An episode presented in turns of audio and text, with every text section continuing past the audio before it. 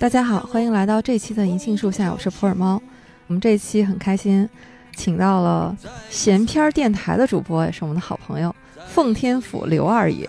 大家好，我老刘。为什么我们会聚在一起聊这期节目呢？是因为二爷最近马不停蹄的赶场去看演唱会。对，这段时间真的是精神世界相当之丰富，钱包相当之空虚。用文丹老师的话说，就是特种兵式看演唱会。对，特种兵式音乐周。尤其是看了一场让我非常羡慕的。就是李宗盛老师的音乐会，有歌之年，对。所以我们今天就想借着这次契机聊一聊二爷看演唱会的感受，以及李宗盛老师啊他的歌曲对我们的这么多年的陪伴和触动啊。因为我们都不是什么专业的音乐人，这里面主要还是聊一聊他的歌带给我们的东西。对，更个人像一点啊。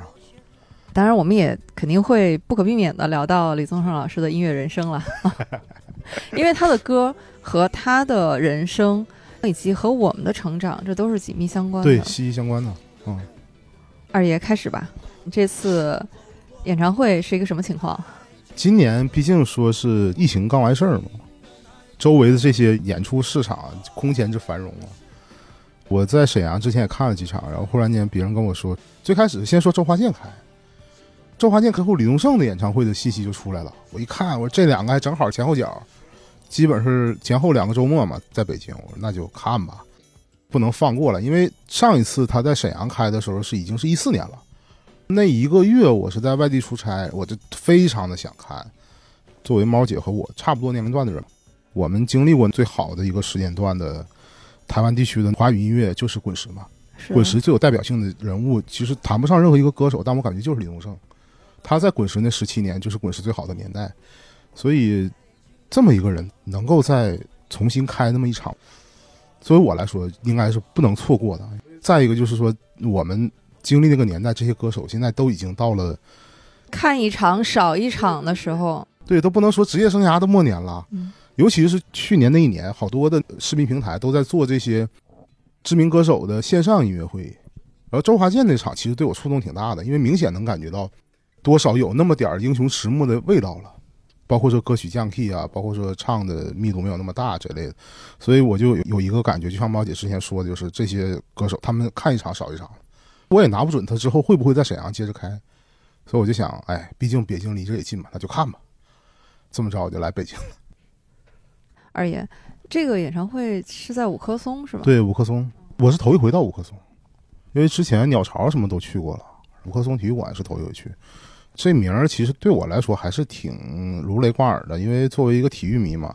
五棵松承办了很多特别好的比赛嘛。我坐上地铁出来之后，第一次看到五棵松那个馆儿的时候啊，第一眼就感觉好大的一块黑森林呐。破梗又来了，我还跟猫姐说，我说如果按照北京人起外号的模式啊，他是不是应该叫大俘虏？就什么什么大钉子什么？那你这场演唱会看的不齁的慌吗？还好还好，我感觉就是整体还是挺好的。最让我难受的，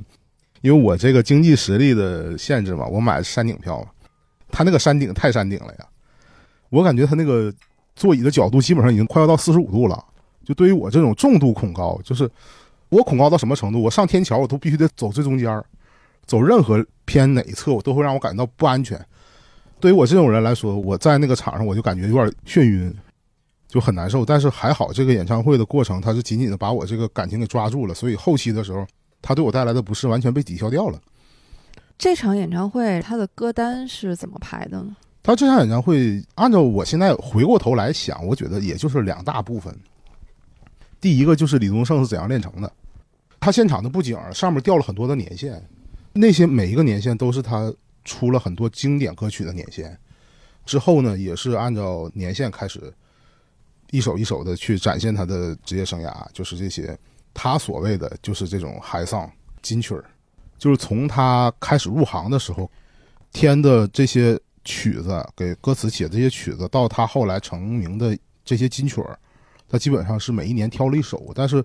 熟悉李宗盛的人肯定都知道，这些是完全不能涵盖他这么辉煌的一个职业生涯的。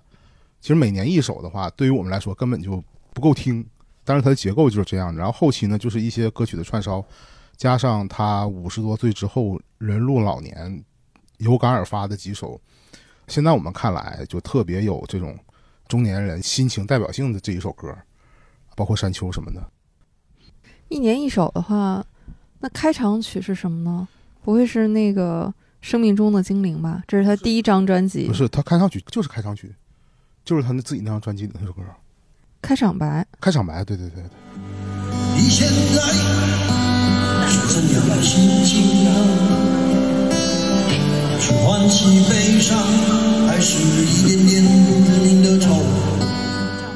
那就是《生命中的精灵》那张专辑里面的第一首歌。嗯，因为他讲嘛，就是他作为一个只出过一张专辑就敢开演唱会的人嘛，实际上真正他自己的专辑就那一张。开始的时候就是几首很入耳的歌，包括《梦醒时分》。哎，那我有点好奇，第一个年份，我觉得那应该是八三年吧，就是那一年他给郑怡做的第一张专辑，专辑，也是他自己就是当制作人做的第一张专辑，对，就是那个小雨来的正是时候。但是他自己在这场演唱会的职业生涯计算，应该是从他开始加入滚石开始的。哦，因为他之前那个乐队，包括说他之前给郑怡制作专辑的时候，这些经历，这个没算在他这场演唱会的时间贯线之内。嗯嗯他这个职业贯线是从八五年开始计算的，嗯因为那个时候开始进到滚石，拿他讲话就是，当时所有音乐人第一志愿就是滚石，啊，这倒是，对，就是不论是一战成名在幕前，还是功成名就在幕后，因为他自己的第一张专辑是八六年，对。他说当时是他有一个自己的办公桌，但是如果开始的时候安排他填曲儿的这几首歌没做好的话，可能这个办公桌他保不住。然后他给填的曲儿的两首歌，一个是《飞》，一个是《七点钟》，然后这两个都是三毛给写的词。这个其实是他给三毛的作品做的一张唱片，对叫《回声》。对对对对嗯，回声。他自己就说还好，办公桌保住了，然后就开启了，这是他当时的原话嘛，就开启了小李首首爆款的一个年代，开始从这个我是一只小小鸟开始，每年一首，包括九一年的时候写的问，九三年选的是爱如潮水，九四年的时候就是领悟，然后就开启了那些他为女歌手们一首一首娓娓道来的那些金曲儿的时代。他最后一首一直唱到晚婚，他滚石的制作人时代基本就已经快要到尾声了嘛。对他实在是太会写女人的心事了。对，就是你看这个人的形象，按照我们普通的想法，就是一个糙老爷们儿嘛。但是他写女人心思的东西，真的写的很细腻，而且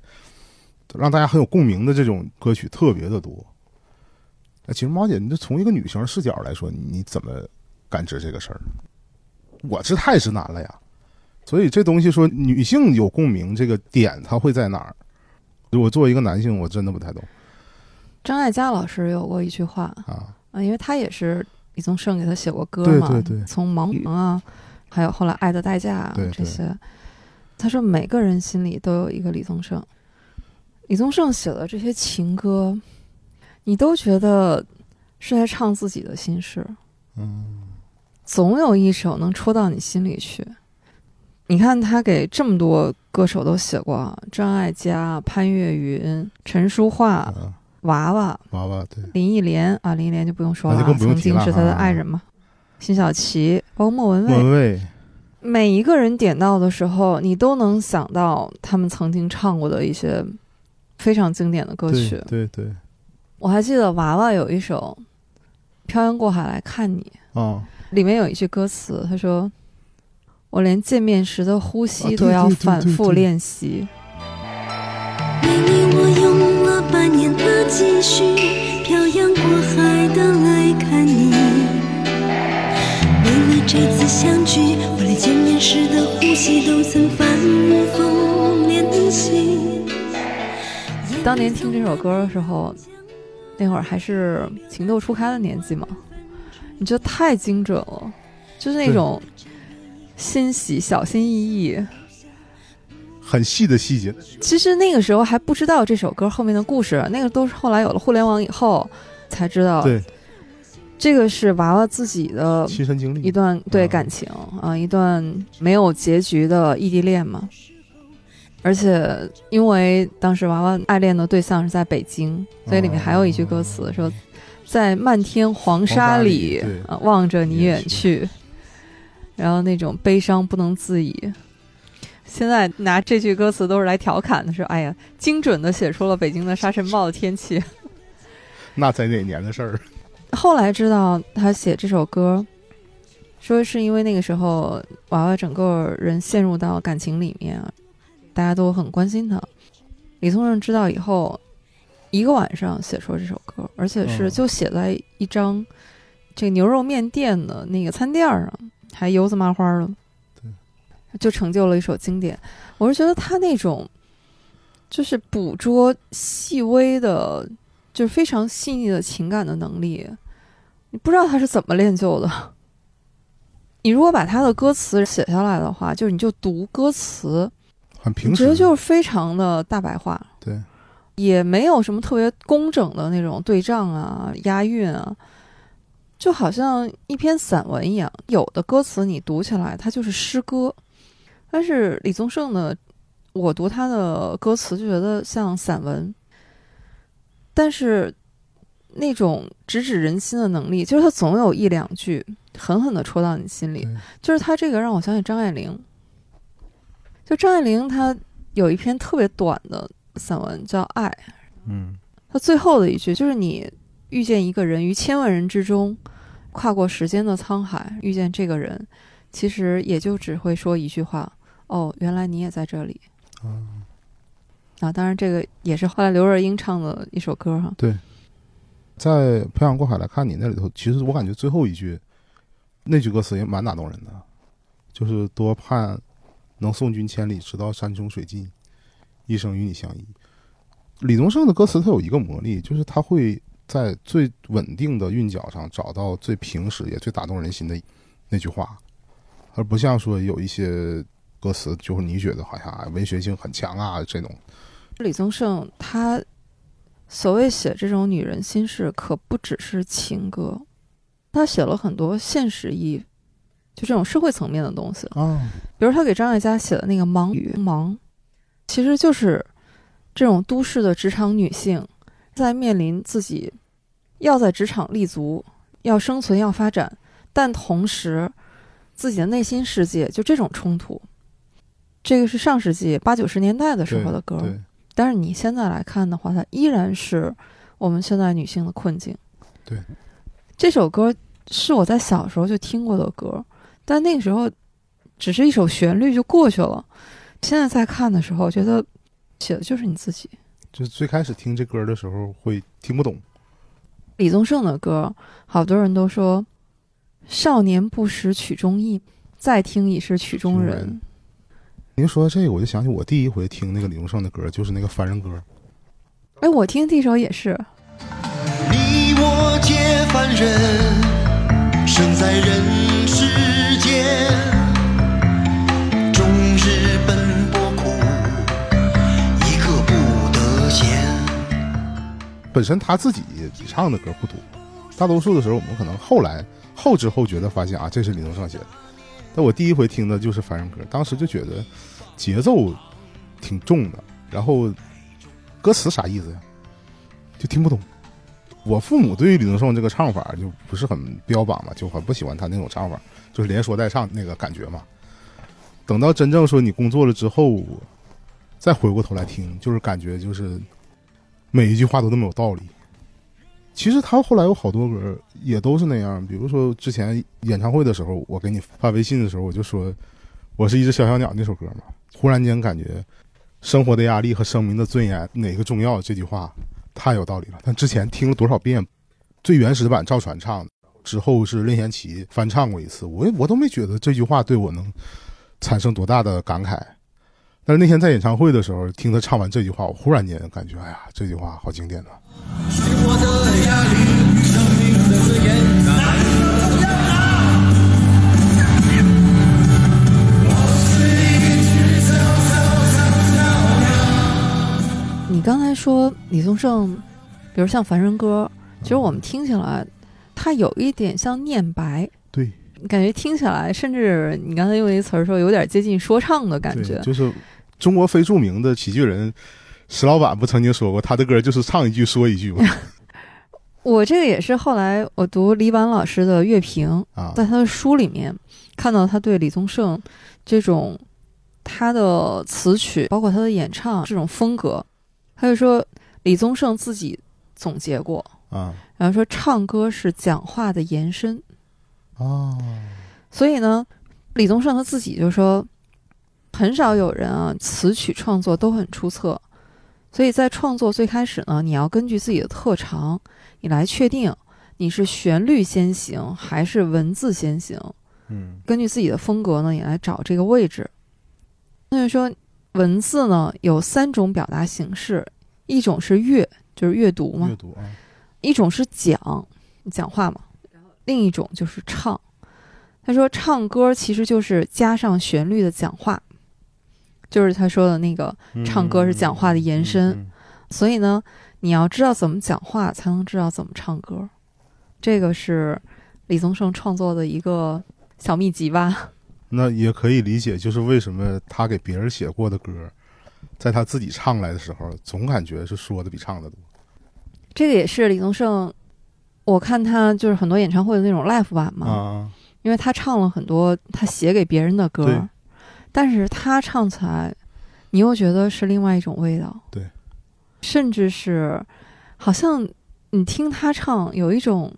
他好像道出了他写这首歌背后的那一层深意。对，就像演唱会的时候，他自己说过一句话，就是当我自己唱我写给别人的歌的时候，我才知道他们当时有多痛苦。这句话怎么理解呀、当时说说完这句话的时候，全场哄堂大笑。我感觉大家笑得最开心的就是他说这句话，他是在唱哪首歌的时候？就是他，他前半部分是每一年找一个自己爆款的金曲嘛，唱完之后他自己叨了这么一句话：当我唱我自己的歌的时候，我才知道那些人唱的我给他们写的歌有多痛苦。哦，我觉得其中有一层这种理解，就是你知道他给这些歌手写的歌，在录制现场的时候，让这些歌手痛哭成什么样子。对，当时娃娃录《漂洋过海》的时候，哭到失声，就唱不了了。对我听说一个说法，就是写这首歌用了一张纸巾，然后娃娃唱这首歌哭了半包纸巾。对，说当天就已经录不了了。还有你像辛晓辛晓琪的领悟，你看那个领悟，对，那拍 MV 的时候，直接就是泪流满面。啊，多么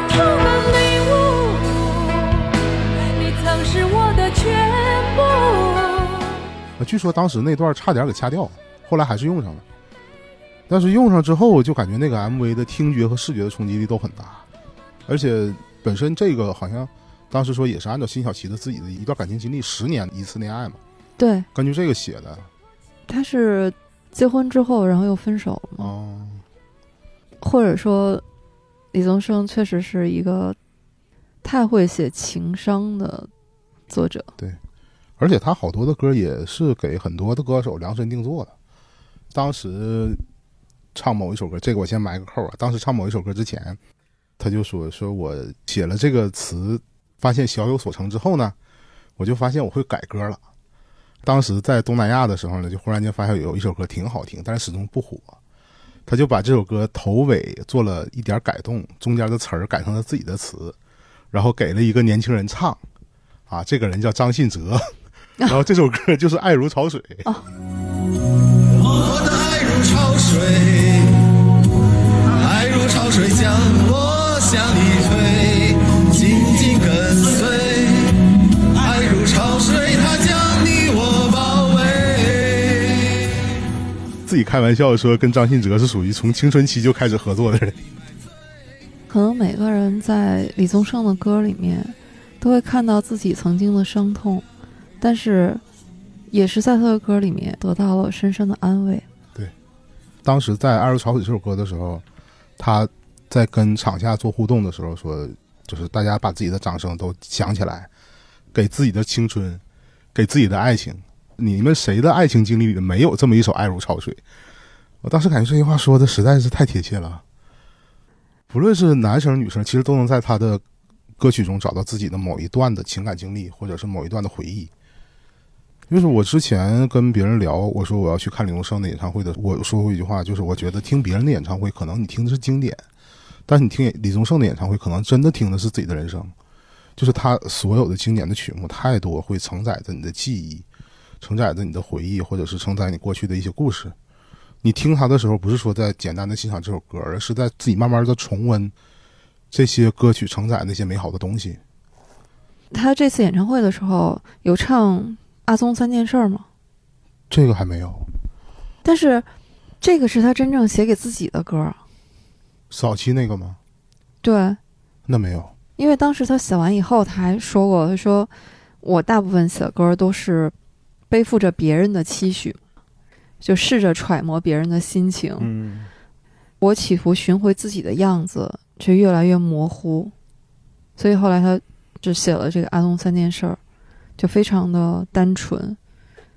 当时就刚生了第一个女儿嘛，嗯起名就叫纯儿。他在歌里面就写，他曾经是一个瓦斯行老板的儿子嘛，帮父亲送瓦斯嗯这些。那个时候还不会谋生嘛，就是帮父亲送瓦斯，所以这就是他自己真正的写行给自己的。老板侄子，在还没证实我有独立赚钱的本事以前，我的父亲要我在家里帮忙送瓦斯。但可能他现在已经过了那个时候了吧？对，可能就是过了那种心境的时候了。对，所以现在他基本上这些年的演唱会都会唱他后来写的新歌。他叫《中年三部曲》，零八年之后写的《中年三部曲》，就是给自己的歌《山丘》，还有新写的旧歌。哎，我又好奇了一点，他唱《当爱已成往事》了吗？我刚想说这个，你知道，整个这个演唱会第一个真正堪称高潮的就是这一个地方，就是当前奏起来的时候，底下人就跟起哄一样，你知道哦，就这种。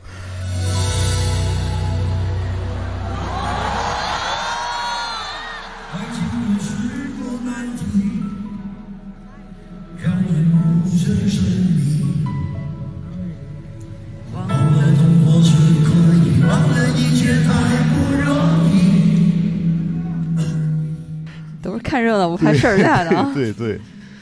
当这首歌来的时候，真的是就是全场的气氛已经烘到最高了，而且这个歌林忆莲那版我是听过好几遍的，但是真正你等到李宗盛这一版，你就感觉他的这个状态里多了点唏嘘，包括有一些就是他自己的动作表情，现场他会有两块大屏嘛，就是在追着李宗盛的表情走。那个时候你听他第一段唱完之后，你看他那个表情，我个人的解读是有那么一丁丁的落寞那个状态。他到后来第二段唱到副歌的时候，他整个的人是很激动的。但在那首歌的时候，他不止一次就用双手搓脸，就他有那个动作。我个人的解读就是，他在这首歌的时候，他很多的情愫，你能感觉出来他是往心里涌的。其实这个东西，我觉得就是现场，你去看现场和单纯听歌的区别。你在现场，你不论从哪个角度，你都能感觉到这个歌者在舞台上他表达感情的时候，他自身的情感释放，这个是你听工业唱片听不出来的。包括他的动作，《当爱已成往事》这首歌呢，我对他的感情比较复杂。对，就是当时我听这首歌的时候，因为是电影《霸王别姬》的主题曲，但是呢，因为那个电影本身它有好几个版本，对。我看到的版本呢是片尾并没有这首歌曲，所以一直以来我就是把它当做一种单独的歌曲，就很难把它和《霸王别姬》那个电影融合在一起。哦。我我在想，就即便它作为主题曲在最后响起，我也不觉得它和电影本身的关联度有多么强。哦，《霸王别姬》某种意义上是有史诗的味道的，对，但是这首歌呢，我觉得还是侧重于情爱了。对，但它作为一首情歌，当然也是非常动人的。是的，但是你如果结合李宗盛的个人经历来看呢，这首歌又有一种一语成谶的味道。这首歌成就了他和林忆莲，当然也是对他第一段婚姻的一个破坏吧。对。但最后，就像这首歌歌名一样，但当所有的故事都发生了之后，你再由他去唱这首歌的时候，你就会多一层的感触。你觉得这好像是个轮回，对，非常的宿命。哎，李宗盛老师还是唱了这首歌。对，你看，其实他给林忆莲写的歌不少，比如说之前唱这个《为你我受冷风吹》，这是嗯现场唱过的，包括《夜太黑》现场也唱了，但是效果呢都没有这首歌的期待性和现场的这种反馈要强，足以说明这首歌其实在很多了解林宗盛的歌迷和听他的歌的歌迷心中，这种感慨、这种意味是不一样的。哎，我们聊了好多他的经典歌曲啊。啊，二爷，就是在你这次演唱会当中，你听到的有没有一首当年特别打动你的歌？这次刚好唱了的？其实有挺多，其实有挺多。嗯我对现场的期待其实跟听歌是有区别的。我是挺想感受在现场演绎很多歌曲的时候，这个状态会不会有不同？嗯《当爱已成往事》是一个，包括他新写的那几首。现在回过头来讲，现场很多人跟我的期许是一样的，我们都在等待着《山丘》这首歌出来。因为作为一个这么多金曲的一个音乐人吧，他好多歌其实出来的时候前奏一响，大家的状态都是啊，就是这首啊，好，那我会了，然后全场就开始跟着一起从头唱。但是只有《山丘》是个特例，嗯因为之前很多朋友跟我说我要看这个，我要看那个，我就帮他们录嘛。但是《山丘》的时候，我所有人我都谢绝了，我说这个我不会给你们录，我说这首歌我来，我可能有百分之五十的期待，我是在听这首歌。当时李宗盛一个人坐在舞台正中间，手里拿着一把吉他，前奏起来之后，全场鸦雀无声，大家都在等。那时候我就能感觉到，所有人其实都在等这首歌到底他现场会怎么演绎出来。然后舞台的变化就是慢慢的，他坐在下面这个位置一点点的升高，然后他一点一点想说却还没说的有很多，从这点一点点开始唱，没有一个人发出声音，就是全场的焦点都在舞台上这个胡子拉碴的老头的身上，听他一点一点唱。我当时有一种感觉，就是这个人他不是在唱歌，不是在演绎这首歌曲，他是在给所有人在布道。因为我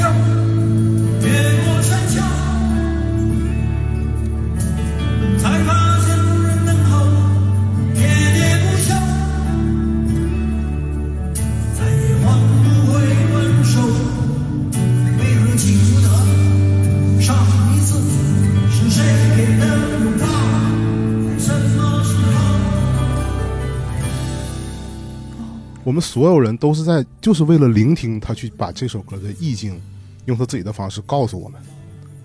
究竟他要说的是什么。大家其实心中更多的是期待，更多的是一种主观意义上的我愿意去听。所以我当时在朋友圈里我也写了嘛，我说音乐可能就是李宗盛的宗教，我们都是他音乐的信众。那个感觉太好了，直到他前半个副歌唱完，然后大家开始鼓掌，很有默契，全场都很有默契那个状态。我也观察了一下，我周围绝大多数都是跟我年龄相仿的。这首歌完事之后，就开始大家开始抹眼泪，就是那种自己的心灵被一次一次戳击。这个东西有些时候就感觉像上瘾，就是你明知道在这场演唱会当中，你的情感会很多次的被触及，很多次的，甚至会让你感觉到眼泪不由自主，但是你还是想过来去感受，我要去听，我要去拾起这种情感来。我要去勇敢面对它。听你描述这个场面，我觉得就已经有画面感了，对，很感动。所以那个时候真的是全场就手机出现率最低的时候，没有人举手机，大家都在听。李宗盛对我们来说，也绝对不仅仅是一位歌手，或者说一个优秀的制作人。对，他把他自己太多的情感通过自己写出的歌和给别人写出的歌的方式去表达出来了。就是刚才你说它是按年份嘛，对，就有一种编年史的感觉，对，这个也特别触动我。用我们的成长经历来看的话，如果用音乐来编我们个人的一个心灵史的话，你会发现，一定有李宗盛他的坐标存在，而且可能是每一年，至少是在成长的那个过程当中呢，可能每一年你都少不了他的一首歌。而且现在回过头来看，就是他的这个演唱会的结构就很顺理成章，就让你们觉得李宗盛会成为现在的李宗盛是很顺理成章的。就从开始他入行给别人写歌，然后给别人填词，去为别人量身定做，那一年一年走回来，到《阴天》是他最后一个编年的曲子，唱完之后开始中间休了一段时间嘛，是他那个嘉宾上来唱了两首，然后之后就是一组经典曲目的串烧，串烧之后。OK，滚石的十七年就结束了。他在唱他自己后来写的中年人三部曲，就是给自己的歌《山丘》和新写的旧歌的时候，你就会感觉，通过他之前的积累，他后来写这三首，这三首歌其实是有很充足的他个人的这种风格在里头的。相当于他的自传。对，就只有他能唱得了。所以那时候就感觉他再写出去这三首歌顺理成章，而且这个人的整个的自身的已经进化到这个程度了。不知道为什么，我有一种感觉，我觉得与其说他开的是演唱会，不如说是一场一场告别会。对很有可能，因为你看他那个名儿啊，这几次的这个演唱会的名儿，开始的时候很洒脱。你看他最开始的那个巡演的名儿叫《既然青春留不住》，再一版就叫《既然青春留不住，还是当个大叔好》，你就感觉很写意、很调侃的语气。然后现在这一波的巡演就叫做《有歌之年》，就忽然间像是开始给自己做回溯了，这个感觉似的。我看完这个之后，我就想，哎呀，下一次不一定是什么时候了，有与没有，都可能是个问号。赶紧冲吧！就现在年轻人讲话，冲吧！就是他的给自己的歌，还有《啊山丘》这两首，我经常不是用听的，我是会把他的歌词一字一句的去读。嗯你看，在给自己的歌里面，他这两句说：“岁月你别催，该来的我不推。岁月你别催，该来的我不推。”当时我读到这两句的时候，我一下子想到的是史铁生啊，《我与地坛》我与地坛对，那种对生命，或者说对死亡，嗯，其实是共通的。那史铁生老师也是说，反正死是一件不必着急的事儿嘛。就是给自己的歌，这首歌是这几年我开始去理解他的歌词的时候，已经到这个年龄了，我感觉。但反倒是山丘，真的是我这几年的时候，在偶尔会听起来的时候，偶尔会被其中的某一段歌词给戳到我的点上，就忽然感觉，哎，这句话这么好。啊，今年我就是觉得那个嬉皮笑脸面对人生的难这句话，就只有是你真正被这个时光去蹂躏到了一定程度，你会对这句话有感啊。但是我真的有些时候在想，他是经历了什么，他能写出这么有哲理的东西？我觉得这些就是需要岁月的，对，需要沉淀的。其实写歌也是一种表达嘛。不然你看年轻的时候怎么能写出这种歌词呢？就快要老了，尽管心里活着的还是那个年轻人。对然后后来又说自己搞不懂现在的年轻人。我记得当时出这首歌的时候是一三年啊，因为我一三年那阵儿刚工作调动，也是刚新婚，我没有那么多的负面的东西去体会里头这些歌词里表达的一些状态。等到说现在，你看一三年到现在正好十年，山丘也发表了十年了。十年之后，你再去品读这些歌词的话，发现就是另外一种感觉。你有这十年的这个人生经历之后，你再去读，我觉得人都是渺小而脆弱的，对，就是你没有办法去抵挡时间或者是时代。你看他说为什么不明白身边的年轻人，就是你努力的去拥抱新的事物，想去了解年轻人，但是对不起，就是你的时代过去了。过去了。而且周围的逻辑跟你也变了。就是一代一代的轮回啊。你想他下一句话是什么？不自量力的还手，直至死方休。你既充满了一点反抗，但也充满了很大的无奈。我以前看过一句话，这个也是台湾地区的一位文人嘛，嗯詹伟雄，他说，李宗盛是把个人的迷茫、失落、爱情都看成是天大的事儿，啊，所以为什么他的歌这么打动每个人的人心呢？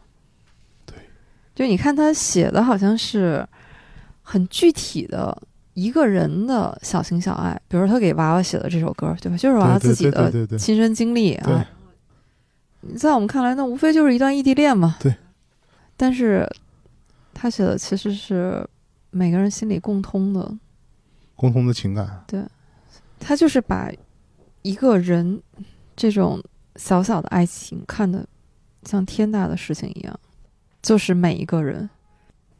二爷有没有你特别想听的一首歌？但是他这次没唱。啊，有，嗯，那个赵传的《我终于失去了你》，啊，我终于失去了你，在拥挤的人群中。啊，那个我是我挺期待的，但是他没在这次唱，这次唱赵传唯一一首就是呃小小鸟嘛，包括其他的经典的什么鬼迷心窍啊，最后用凡人歌收底的嘛，这全场的气氛再次达到了高潮的顶峰，然后就收尾了。其实我是一直觉得赵传能出名，就虽然说赵传不是李宗盛一手发掘的歌手，但是赵传能够出名，他那些经典的歌，其实有李宗盛很大的功劳。所以我特别想听那几首经典的，我终于失去了你，爱要怎么说出口，还有一个我是一只小小鸟。但是我没想到他是一年抽一首，就是你一年一首的话，就实在是没有什么代表性，不可能是有只有一首歌能代表他的一个创作的一个年份。所以当时开始的时候就一年一首，总感觉有点不太过瘾。还是会有很多的歌，就是你想听他唱的，他唱不了，时间受限嘛。哎，毛姐，那你最想听他在演唱会唱的是哪首？如果是你要是去他的演唱会的话，你最希望能听到的是哪一首？一个是我说的那阿宗三件事，哦，我还是很想看他现场的一个版本。就是六十岁的人去唱他三十多岁写的歌，去怎么去演绎他当时那个心境。嗯就有一种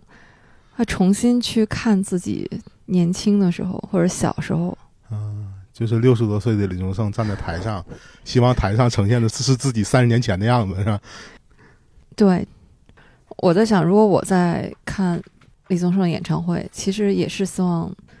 就像在回顾他的一生一样，嗯我就希望这个能更完整吧。嗯。哦，我才想起来，我我还有一首其实是想听他现场唱的，就是李宗盛给无印良品的光良写《伤心地铁》那首歌。在这伤心的地铁，沉默、伤心、欲绝，当列车停止在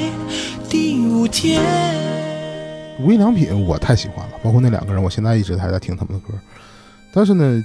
那首《伤心地铁》我听过光良的版本，然后我在网上听过李宗盛之前唱过那个版本。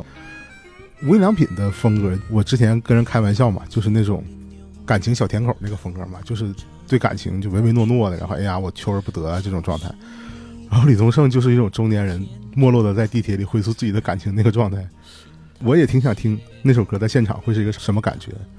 但是这一次演唱会好像没选过他给无印良品创作过那些歌。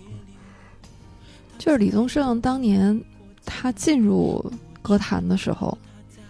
其实他是多多少少有一点点自卑的，因为那个时候他同时期的那些音乐人，就他们有一个共同的特点，可能都不是这种学音乐这科班出身的，但是有很多呢，在当时都是知识分子。对，所以当时我记得马世芳在《听说》里面也说，当年在他母亲就是陶小青女士的客厅里面，啊，当时李宗盛还不是后来的大哥嘛，还是小小李，对小李的时代，他能感觉到，其实他是有一些些这种自卑的情绪的，所以他的歌，我觉得和他同时期的那些歌手不一样的是，那些歌手呢更关注的是大时代，嗯，他们标记的是时代的印记。对。但是李宗盛是走进我们嗯内心的个人的心灵史。对。刚才二爷你说有想听的歌没听到，我忽然觉得其实这也就是现场的魅力。遗憾也是现场的一部分吧。你会收获很多，但必然也会有遗憾。对，这也就是很多所谓的那些，就是我之前聊天聊过的那些忠实的歌迷，他们为什么会选择同一个演唱会的主题？他们会追好几个城市。哦，还有对对对，这个是我跟他们聊之前我没感知到的。就像我之前跟那些五月天的歌迷聊，他们会从北京追到沈阳，然后包括泉州，呃，之后十六号吧，呃是那个南京，他们有一个群，就是大家都一起去，去完之后要聚会，我就问他们，我说这一个主题基本上也也都是那些玩意儿，对吧？那你为啥都要每个城市都要追？他说你每一场他可能最后人选择的曲目都会有区别，那我不想错过他每一首。所以二爷，你最近特种兵音乐周啊，也看了不少演唱会，对，这段时间也看了不少，就这周之前也看了不少。你都看了谁的？演唱会的话，就是还有一个五月天和那个梁静茹的，包括 Live House 今年也看了几场，然后音乐节嘛，沈阳草莓嘛，你都怎么抢到票的？就是江湖行走靠朋友嘛。对，像今年这种严峻的形势啊，光凭自己的力量不行啊。之前帮我抢到门票的那些朋友，都是我之前录过播客的 这些嘉宾。我说播客我得录啊，至少还能有人帮我抢票。这个录播客还有这种作用呢？对对，这也是忽然间发现，这个有好处啊，有福利的。好，那我估计下一次我也要加入帮二爷抢票的这个行列了。哎，那猫姐如果有演唱会的话，你最想听的是谁？崔健、崔健，还有吗？罗大佑，罗大佑，这基本上也也也都是之前我们说那种，就是能开一场少一场那种的。哎呀，我不要这么。哎，说实了，就我但是 我是觉得像老崔这种，确实是要趁早看的，因为嗯，摇滚嘛，对，但本身那种摇起来的这个是需要力量感的。造起来。那你会带着一种朝圣的心态去看演唱会吗？以前可能会，但是现在我觉得有一点像看老朋友的感觉吧。哦，对，因为这场演唱会的时候，老李也说过，我是来会朋友，这是你们的演唱会，这是我的老友聚会。但真的演唱会的时候，就是全场大合唱的魅力还是相当足的。而且之前我跟别人聊这个问题的时候，就是好像大家都认可一点，我不知道这个猫姐您认可不认可？就是我们其实很多的我们周围的人都不是那种特别外放，就好像是我们的情感底色不是那种外放型的情感。哪怕你在家，你也不会跟着一首歌手舞足蹈，就在自己的房间里头，你也不会太去跟这首歌手舞足蹈。但是到了现场，就完全是另一个样子，你会在那个氛围里，你会沉溺到那个氛围里头嗯去，然后周围的人都跟着流着眼泪，声嘶力竭的在那唱，你就根本就收不住自个儿，你就得加入到其中，会强制带着你。我那天演唱会的时候，我后面那哥们儿十个调里头能跑了九个，但是人家就是在一直在跟着唱，你能感觉到他的情感是投入的。我还记得有一次我去看张学友的演唱会，啊。那个是在一个体育场里面，啊那天大风大雨，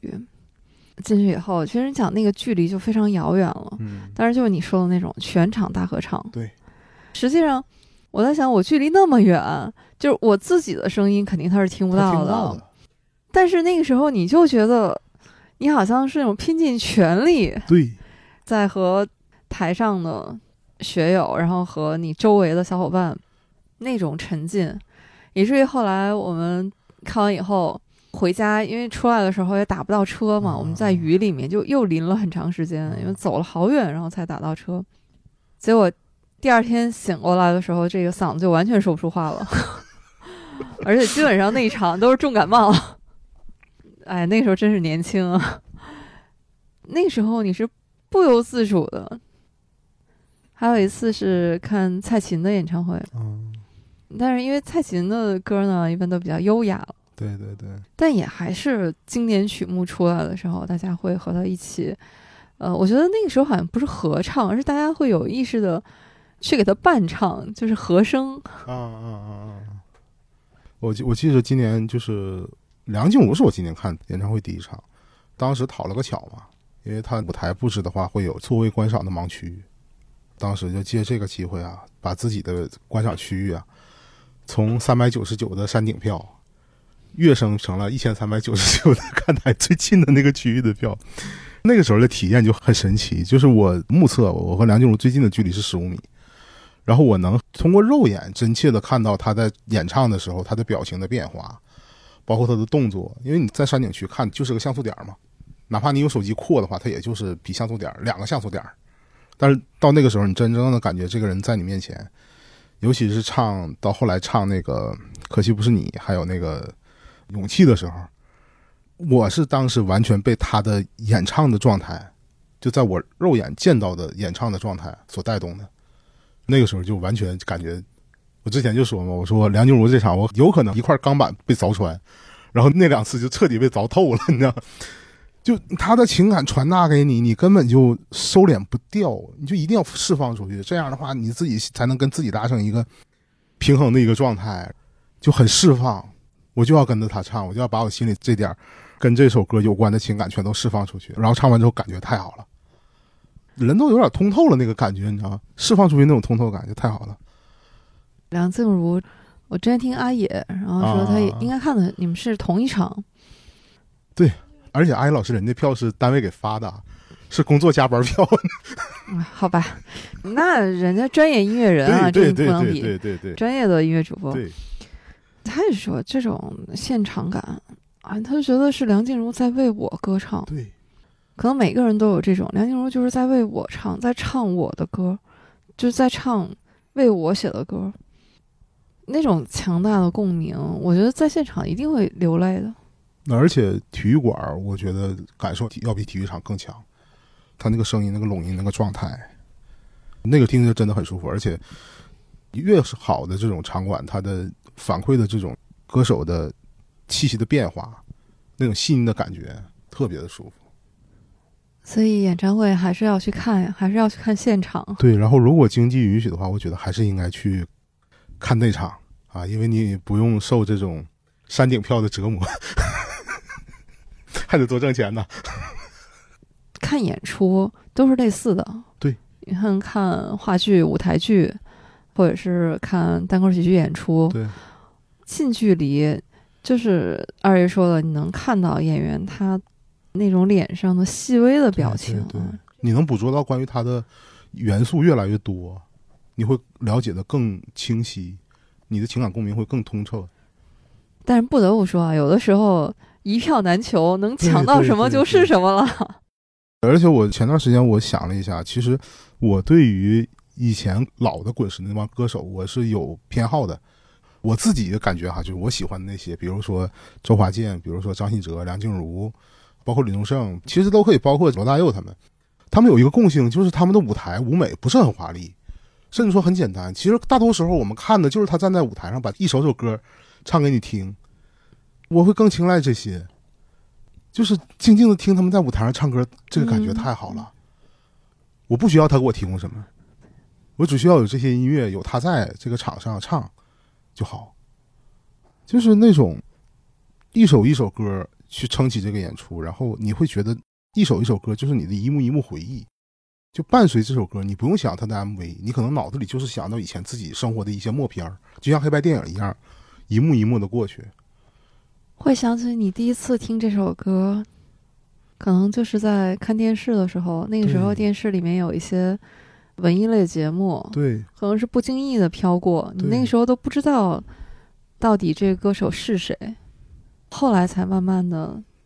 通过磁带、CD，对，或者是这个音像店门口的大喇叭，对，嗯。哎，我们那个时候真的获取信息不像现在，你随手就可以查一下，对，而且那个时候有那么一幕啊，我不知道大家经没经历过，就是当你看到，比如说作为我一个男生，我看到一个。姑娘忽然间有点被打着那个状态的时候，然后旁边特别好巧不巧的就响起了一首歌，那首歌就变成你的一段回忆，或者是你在经历一些事情的时候，周围响起的那个音乐，而且当时周围能够响起的，肯定都是那些特别经典的金曲。我们在大街上放的都是那种歌，它就变成了你这段回忆的载体。当那个前奏响起的时候，那段回忆就像被摁了播放键一样，在脑子里开始走。当时的情感，当时那些小心思、那些小想法，忽然间奔涌出来，那个感觉太好了。你发现人体啊这种器官特别神奇，就是一个是音乐，就是这种听觉，对，还有一个呢是香气，就是这种就是嗅觉，对，这两种是特别能够把人带入到当时的情境里的。对，所以我刚才在想，就说起李宗盛，或者说起二人，你刚才说很多滚石的这些老歌手，嗯，他们在我们的记忆当中，其实就是我们可能很多个阶段、很多瞬间的节点，BGM。对今天晚上你是不是要去看周华健的演唱会？，对对，今天晚上是我自己的这个音乐周，特种兵音乐周的收官，收官大戏啊，周华健的演唱会。我有几个朋友今天晚上也是要一起来看的。我当时在看完李宗盛的时候，我不是在朋友圈发了一段话嘛，然后他们就给我发说：“那你李宗盛的演唱会情绪这么饱满，你周华健的还有感情看吗？”我说：“感觉不一样。那我特别好奇，你第一次听周华健是哪首歌？花心。当时沈阳那边不还有什么每周一歌嘛？一个礼拜我就专门放这一首歌搁那放，然后当时就放的花心，然后就觉得这个人嗓子也好，长得还挺帅的。哎呀，那个时候谁能躲得过花心呢？对，那时候谁能躲得过周华健的花心对但是我听周华健要比这个早一点点，啊？就是让我欢喜让我忧。你这样一个女人，让我欢喜，让我忧，让我甘心为了你付出我所有。那个老几天的死对，但那个时候他没有那么爆火。对，我记得当时电视台就是那种文艺节目嘛，啊，还是把周华健作为一个歌坛新人，新人对唱的很好听，介绍给大家。对对对，介绍的是这首。对，但是很快就是花心，那个时候还不说这种爆炸式的效应嘛，当时真的是太火了呀。那个时候也是年少轻狂哈，以至于由于花心，然后在很长时间里面对周华健都觉得有一丝丝的反感，啊，还有这故事呢？因为太烂大街了，对对对，那歌真的有点烂大街，就是听的你到后来觉得非常的油腻。听多了就对，当时没有“油腻”这个词儿啊，就是可能就是腻。嗯，对。其实你说到周华健，我就忽然想起来一个话题，就是关于李宗盛这种捡破烂式的发掘新人，因为他们开玩笑嘛，说李宗盛捡破烂式的发掘新人嘛，就是当时是在垃圾桶里头捡了那个五月天的 demo，《志明与春娇》那个 demo，然后签的五月天，然后在这个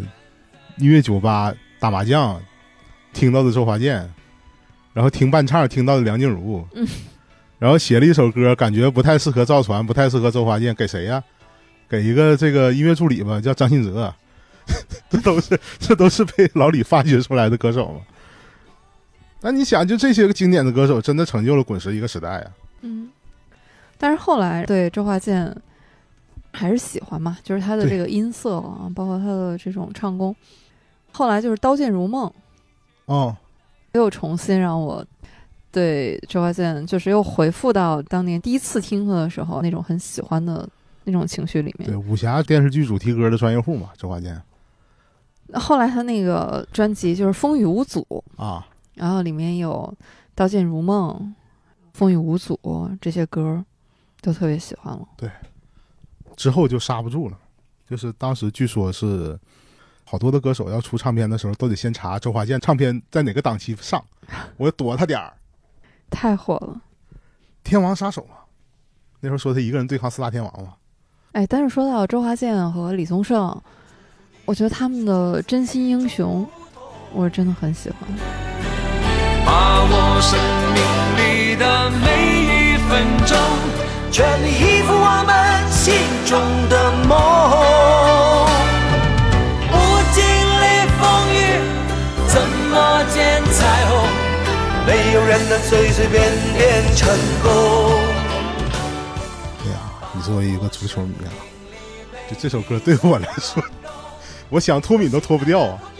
不知道为什么，就只要是国足比赛完事儿，就非得放这歌，这挺好一歌。你说非得带给他们这帮人，你图什么？去年辽宁男篮夺冠的时候，球场上开始放这个了，然后我们好多朋友当时就发了，基本上是同一个朋友圈，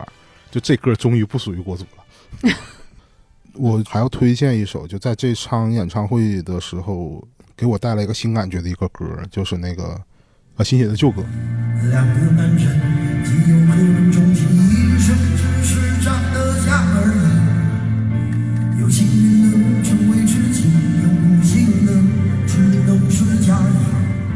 因为本身它就是一个呃感情很浓厚的一个主题，就是父子感情嘛。而且本身作为我一个男孩来说，我在现场那么好的一个环境，那么入耳的一个环境，然后你再去听他在舞台上把这首歌唱出来，那个感觉是很直指人心的，就是会引发我的一些思考。当时我听完这首歌的时候，我就在想，其实它里头写的很多的状态，都是父子之间很共性、很共存的一个。就比如说，当儿子，很多的男孩都希望得到自己父亲的一个肯定，但是很多的父亲呢，恰恰是因为他觉得作为一个男人，他站在父亲这个角色，我要有这个状态，可能有些时候会吝惜于去肯定自己的孩子，或者是对自己的孩子报以表扬。其实有些时候，我父亲就是那个状态。所以当时我听完这首歌的时候，我大为触动。是我昨天听你说了这首歌以后，其实我就更想听他在演唱会唱《阿宗三件事》，嗯，我觉得这样是一个闭环。对。对然后我听完那首歌之后，后来我在想，可能是等到我自己认为我成熟到可以去想明白一些问题的时候，我很想找我爸录一期，就是跟他聊一聊，就我们父子之间的一些东西，就是把它做成一期节目，或者哪怕说做成一个音频，我自己留存下来。我觉得那样做可能会很有意义，但是就是只能希望自己这一天能早点到吧。首先，我得把自己这个关说服了，我才敢去挑战，去跟我父亲那么放开了聊。我觉得要趁早，是是要趁早，就是不要不要把这种变成遗憾吧。对，不要变成遗憾。对，其实那首歌，他遗憾那部分的感情我是体会不到的，但是我能预感得到，可能说那种情感，我感觉可能女孩和父亲之间和男孩父亲之间也不会太一样。哎，晚传统异能了。昨天听的时候，其实我脸还是红的，就是如果再给我一个点的话，可能我也得哭出来。就肯定会有很多遗憾，但是希望既然想到了，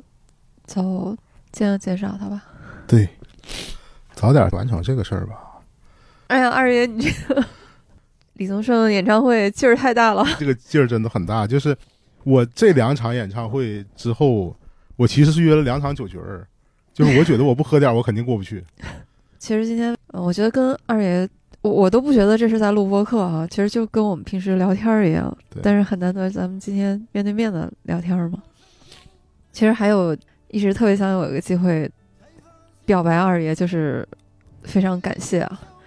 因为别进去，其实二爷是我这个播客之路上真正意义上的启蒙老师。哎，我记得那回咱们搁那个咖啡店聊这个外地人在北京，对吧？虽然说没形成正式的这个音频文件，但是那回聊特别开心。其实那次如果录下来的话，可能是我们第一次播客，就是那一次。对对对，那回可太有意思对了。对，距离我们真正播客上线大概是有三个多月三个多月的时间。对嗯三月底嘛，当时什么上帝欢迎你，摇篮老师家海淀的菜地，直接内部梗啊，这 个呃，但是我感觉姚兰老师听到这个会很开心。包括后来我做播客的时候，那个时候是一无所知，我说需要什么装备，然后二爷就咵给了我一个清单，就自己的这个设备清单。到现在基本上用的还是当时这一套。刚才二爷说演唱会一个很大的意义就是现场感，感受，嗯，我觉得这种朋友之间聊天儿，那有一个点也是特别打动我，就是如果你想到想和一个人，不管是你的亲人还是朋友，你的爱人，如果想聊天儿的话，就聊吧，然后把它录下来，不管它是不是一期节目，哪怕就是将来的一个回忆呢。所以从这个意义上来说，人人都是播客，我们都可以把自己想说的聊一聊，然后把它录下来。对，因为媒体现在的方式这么多，它肯定有一种会变成承载我们自己的想法、承载我们自己心流的一个方式。好的，那我们这期节目就先到这里，非常感谢大家，嗯、感谢二爷啊，感谢这个毛姐，感谢毛姐，这个机会好难得，希望就是有机会我们就能这样坐在一起聊一聊。聊聊天儿。嗯，如果您也喜欢我们这期节目的话，也欢迎您转发推荐给您的朋友啊。当然，我们也非常期待您在评论区啊和我们交流李宗盛或者是演唱会对您的影响。对，特别希望大家能够一起来交流。感谢大家，拜拜。拜拜。越过山丘，